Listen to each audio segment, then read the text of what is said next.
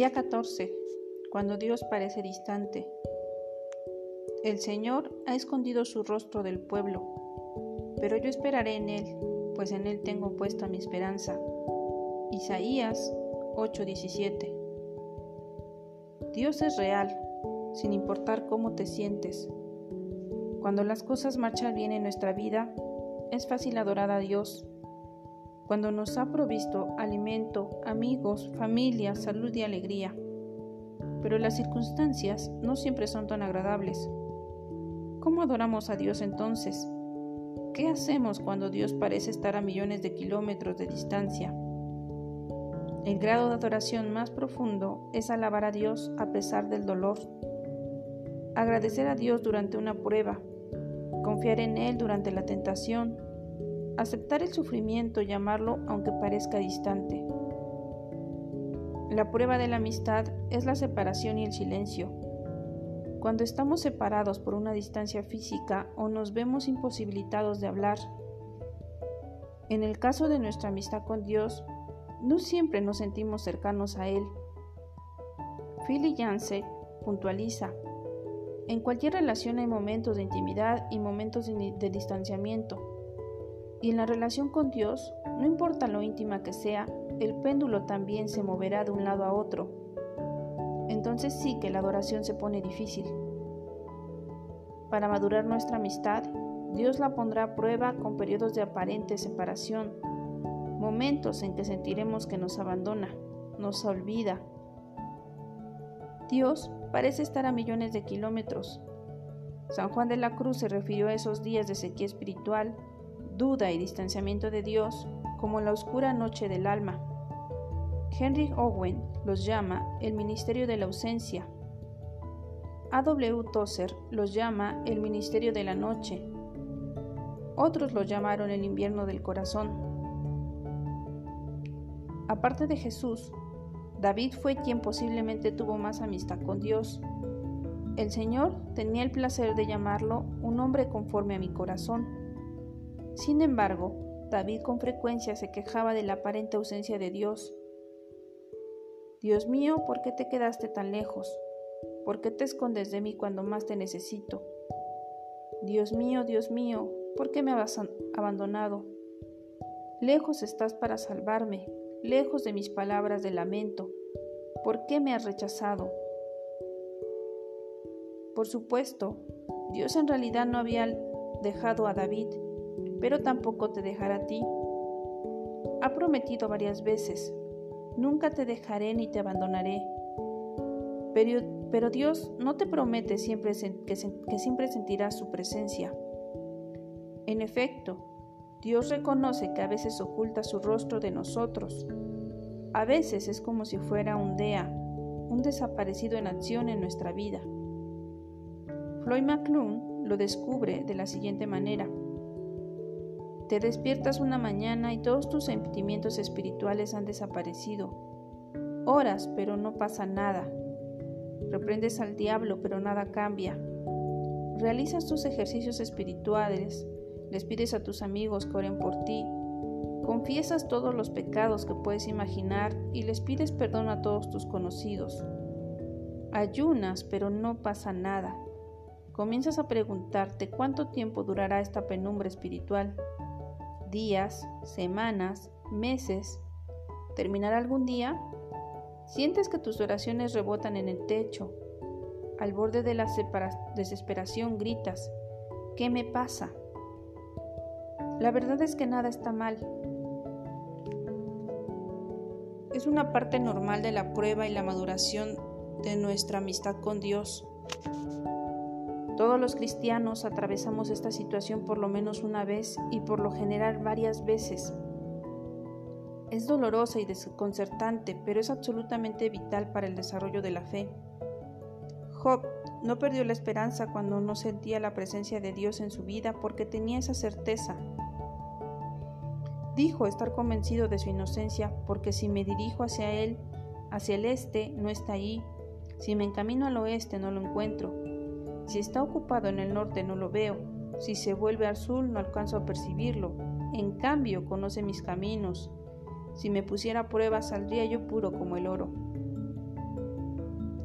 Cuando Dios parece distante, puedes sentir que está enojado contigo o que te está disciplinando por algún pecado.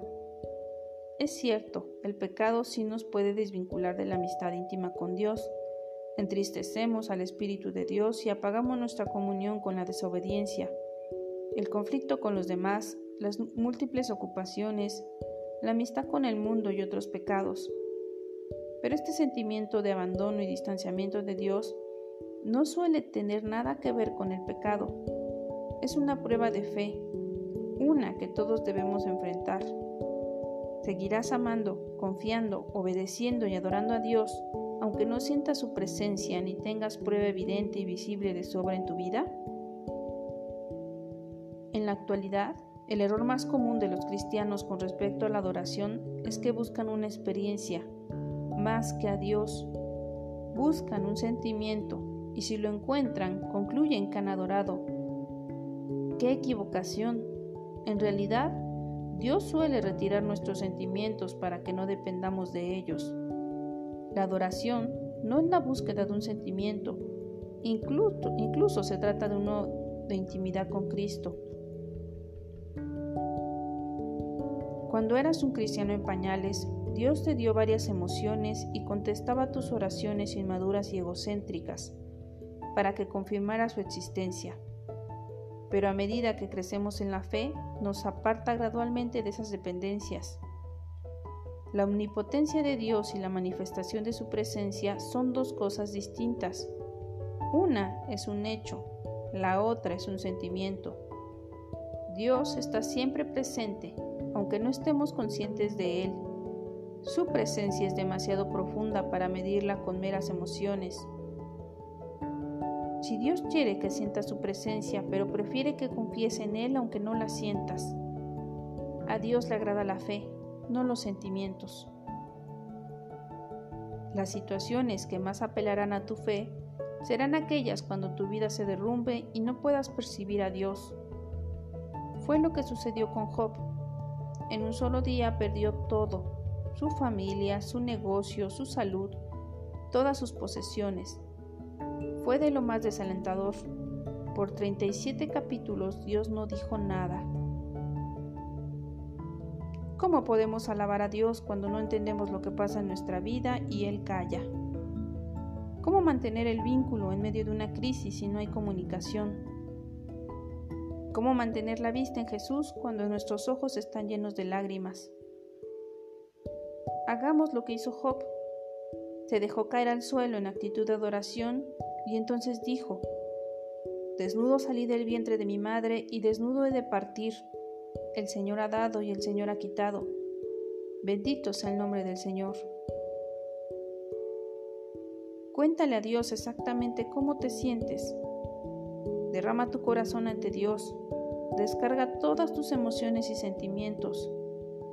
Job lo hizo cuando dijo, No guardaré silencio, estoy enojado y amargado tengo que hablar. Cuando Dios parecía distante, añoraba. ¿Qué días aquellos cuando yo estaba en mi apogeo y Dios bendecía mi casa en su íntima amistad? Dios puede encargarse de las dudas, el enojo, el temor, el dolor, la confusión y las preguntas que tengas. ¿Sabes que reconocer tu desesperanza ante Dios puede ser una afirmación de fe? Es posible confiar en Dios y sentirse afligido al mismo tiempo. David escribió, aunque digo, me encuentro muy afligido, sigo creyendo en Dios. Puede parecer una contradicción. Confío en Dios, pero estoy destrozado. La franqueza de David en realidad revela una profunda fe. En primer lugar, creía en Dios. Segundo, creía que Dios escuchaba su oración. Tercero, Creía que Dios le permitiría decir lo que sentía y lo seguiría amando. Concéntrate en quién es Dios, en su naturaleza inmutable. A pesar de las circunstancias y de los sentimientos, depende del carácter inmutable de Dios. Recuerda las verdades eternas de Dios. Él es bueno, me ama, está conmigo, sabe lo que me pasa, se interesa en mí tiene un plan para mi vida. Hubert Raymond Edman dijo, Nunca dudes en la oscuridad de lo que Dios te dijo en la luz. Cuando la vida de Job se desmoronó y Dios mantuvo el silencio, Job todavía encontró motivos para alabar a Dios.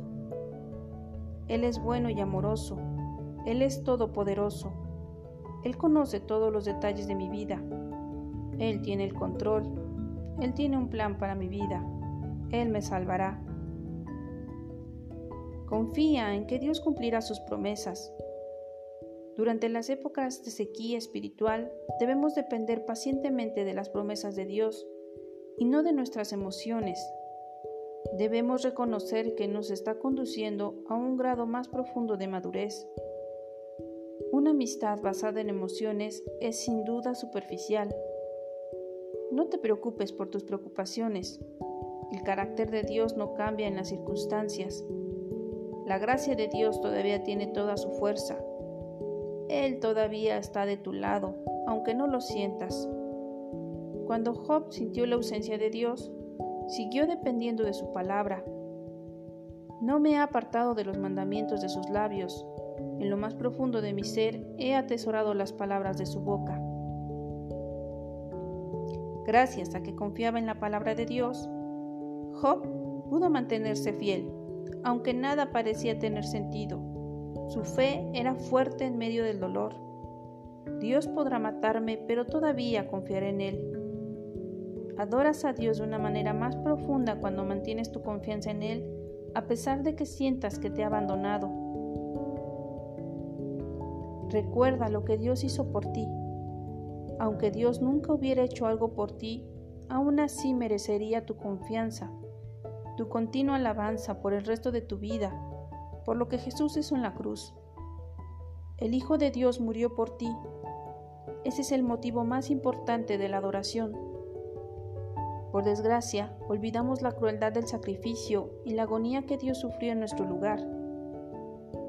La familiaridad genera complacencia. Incluso antes de su crucifixión, al Hijo de Dios lo desnudaron y lo golpearon hasta dejarlo irreconocible lo azotaron, lo insultaron y se burlaron de él. Le pusieron una corona de espinas y lo escupieron con desprecio. Hombres crueles abusaron de Jesús y lo ridiculizaron, lo trataron peor que un animal.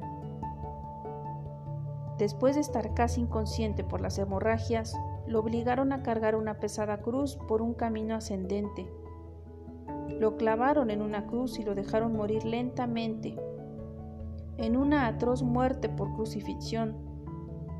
Mientras se desangraba, tuvo que escuchar las burlas y los insultos del gentío que se divertía viendo su dolor, desafiando su afirmación de ser Dios. Además, mientras el Señor cargaba todo el pecado y la culpa de la humanidad sobre sus personas, Dios miró a otro lado y Jesús exclamó, Dios mío, Dios mío, ¿por qué me has desamparado? Él pudo haberse salvado a sí mismo, pero entonces no habría podido salvarte a ti. No hay palabras que puedan explicar la oscuridad en ese momento. ¿Por qué Dios permitió y toleró ese maltrato tan espantoso y malvado? ¿Por qué? Para que no tuvieras que pasar la eternidad en el infierno y para que pudieras estar en su gloria para siempre. La Biblia dice, al que no cometió pecado alguno por nosotros, Dios lo trató como pecador, para que en él recibiéramos la justicia de Dios. Jesús dio todo de sí para que tuvieras todo. Murió para que pudieras vivir para siempre. Eso por sí solo ya es suficiente para merecer tu gratitud y alabanza continua. Nunca más te preguntes qué motivos tienes para agradecer a Dios.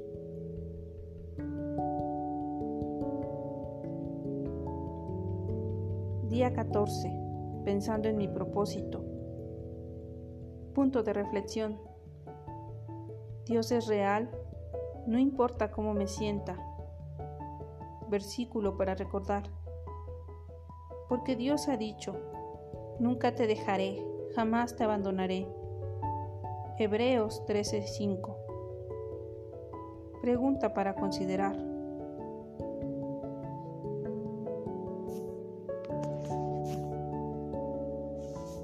¿Cómo puedo no perder de vista la presencia de Dios, especialmente cuando lo siento distante?